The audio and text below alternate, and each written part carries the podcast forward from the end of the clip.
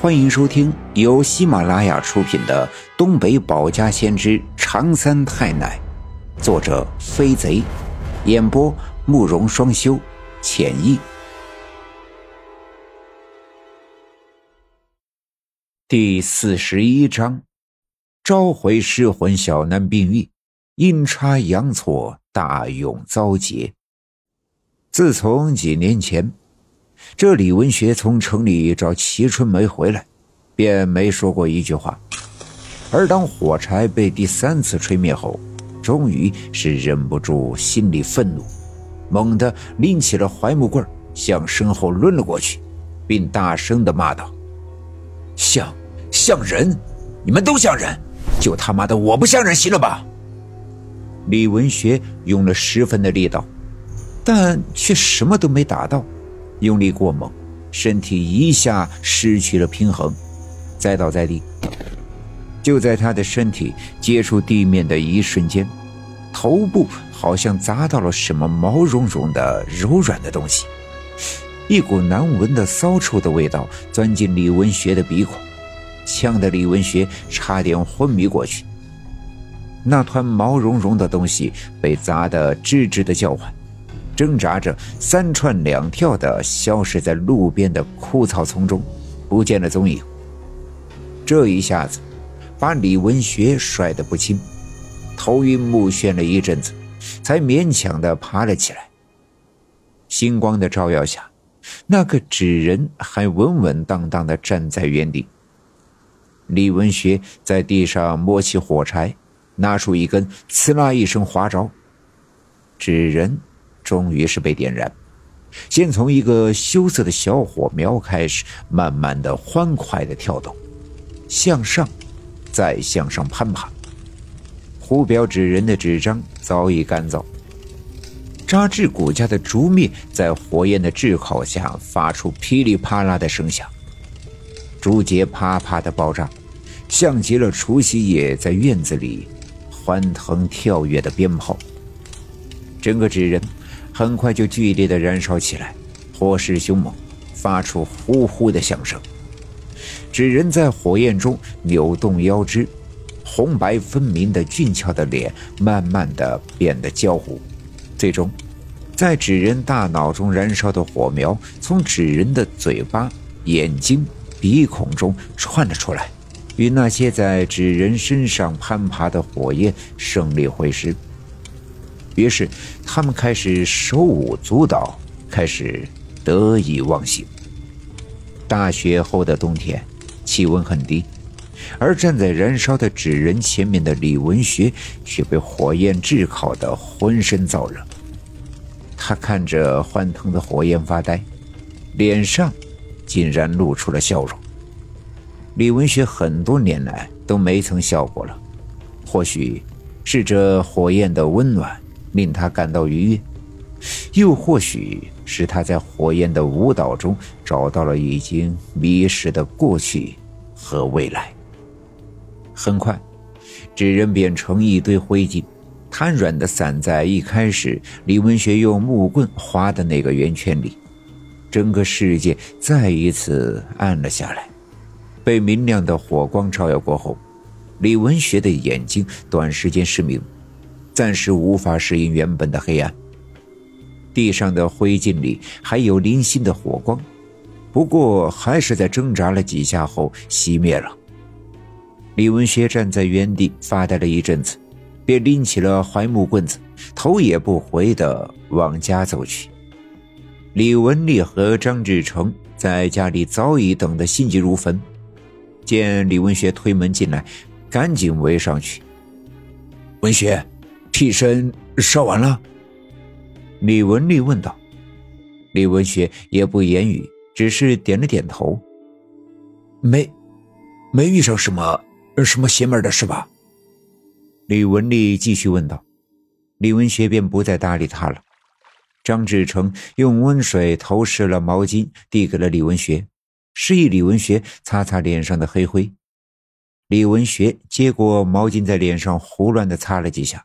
便头也不回的进了里屋，脱鞋上炕，挨着正在熟睡的小南，直挺挺的躺在炕上。一眨眼的功夫便睡着了，打起了呼噜。这一晚是张志成些许天来心里最舒坦的一晚，因为小南吃过晚饭就开始在炕上睡觉，一直睡到第二天天亮，却没再像往常一样哭闹。张志成这一整夜都坐在炕边上看着小南，李文丽也长长的舒了一口气后上炕睡觉。躺在被窝里，心里不禁赞叹我奶奶的神通广大。看来这烧替身果然奏效。而我们家的一整晚却与李文丽家不同。天刚刚黑下来的时候，我奶奶便在门口的那大盆水里洗了几遍手，转身回屋，打开炕烧的那个红漆的木头柜子，从里边拿出太平鼓和摇铃。又拿出一张黄表纸和毛笔砚台。奶奶把黄纸裁剪成巴掌大小的一块，来回对折两下，然后展开交给我爸爸，让我爸爸用毛笔在对折的痕迹中心写下我的乳名和生日。爸爸接过黄纸，用毛笔在中心写道：“大勇。”乙未年十月初八，写完后，按照我奶奶的吩咐，把黄纸平整的放在门口的水盆里，上面放上一根缝衣服的钢针。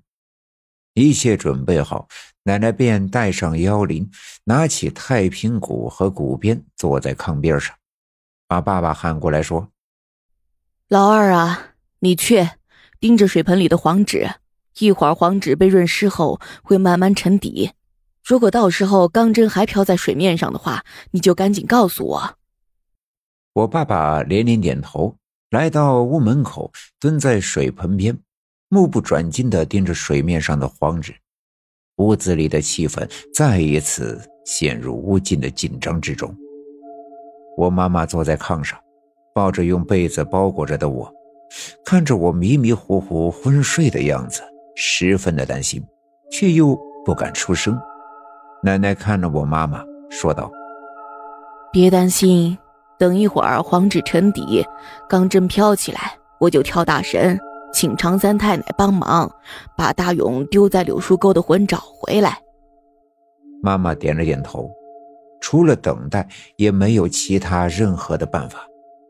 时间一分一秒的过去，外面仅有的朦胧的星光也被牛皮纸的窗帘挡在了外面。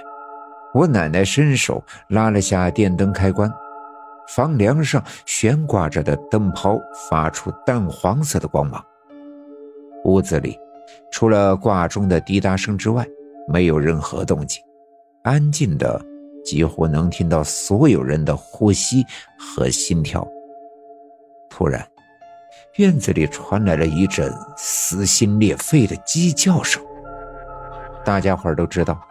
那声音是来自院子西面仓房边上的鸡窝里，那声音叫得凄厉，那些鸡像是遭受到了极大的惊吓，一边叫唤，一边噼里扑棱地拍打着翅膀，在鸡窝里四处乱窜。我爷爷伸手拎起他的那把大镰刀，就要推门出去，我奶奶赶紧喊道：“老头子，别出去！”我爷爷看了一眼我奶奶，放下了手里的镰刀，透过门缝向鸡窝的方向张望。不一会儿，鸡窝恢复了平静。鸡窝里肯定是金黄皮子了，我奶奶说道。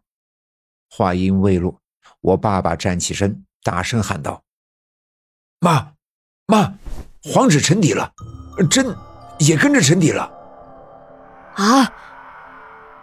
我奶奶大惊失色，把手里的太平鼓和鼓鞭扔到一边，慌忙的跑到门口的水盆边。果然，吸饱了水分的黄纸沉在水盆的底下，写着我名字的墨子被水慢慢的溶解，在黄纸上方弥漫着，好似一团黑色的雾气。而那根缝衣服的钢针也沉入了水底。安静地躺在那张纸上，我奶奶叹了一口气：“唉，完了，看来张志成给他姑娘烧替身，没把小丫头的魂招回来。啊，那这是咋回事？我爸爸疑惑不解，一脸茫然的看着我奶奶。我奶奶解下腰铃，叹着气说道：“那天我请了一道引魂符给了张志成，就是那个用红绳绑着的黄纸包，让他呀。”把引魂符放在纸人身上一起烧了，他们家小丫头的魂儿要是招回来的话，水盆里这张写着大勇生辰八字的生辰符就会知道，就会在沉底的时候把这根针拖在水面上。而现在，这根针沉了，就是张志成烧的替身没把那丫头的魂招回去。那，那跟请三太奶招大勇的魂有啥关系？爸爸继续问：“你咋就不明白呢？大勇为啥稀里糊涂就昏过去了？还不是那丫头的魂赖在咱们家大勇的身上不走？他不走，我怎么招大勇丢的魂啊？”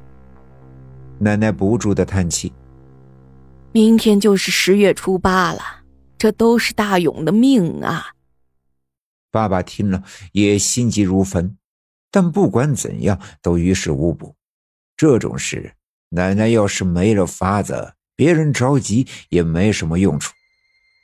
我妈妈慢慢的把我抱在怀里，把我放在炕上，盖好被子，用毛巾擦擦我额头上的汗珠，对我奶奶说：“妈，明天十月初八是大勇的生日啊。”“是啊，这事儿都赶到节骨眼上了，十月初八，要不说……”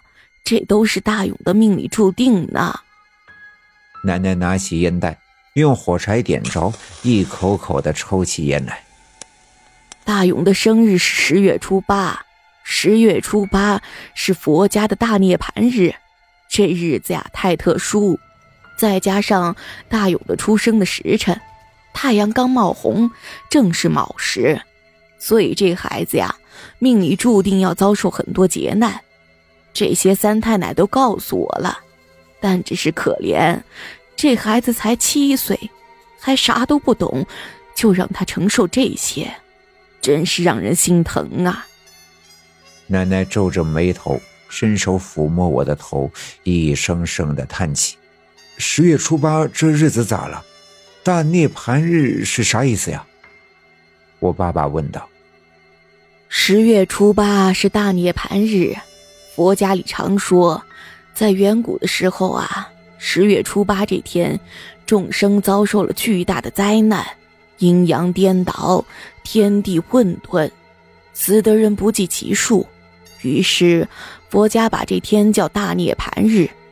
十月初八这天，做一件坏事就等于做一万件，会下地狱；做一个好事儿啊，就等于做一万个，给来生积德。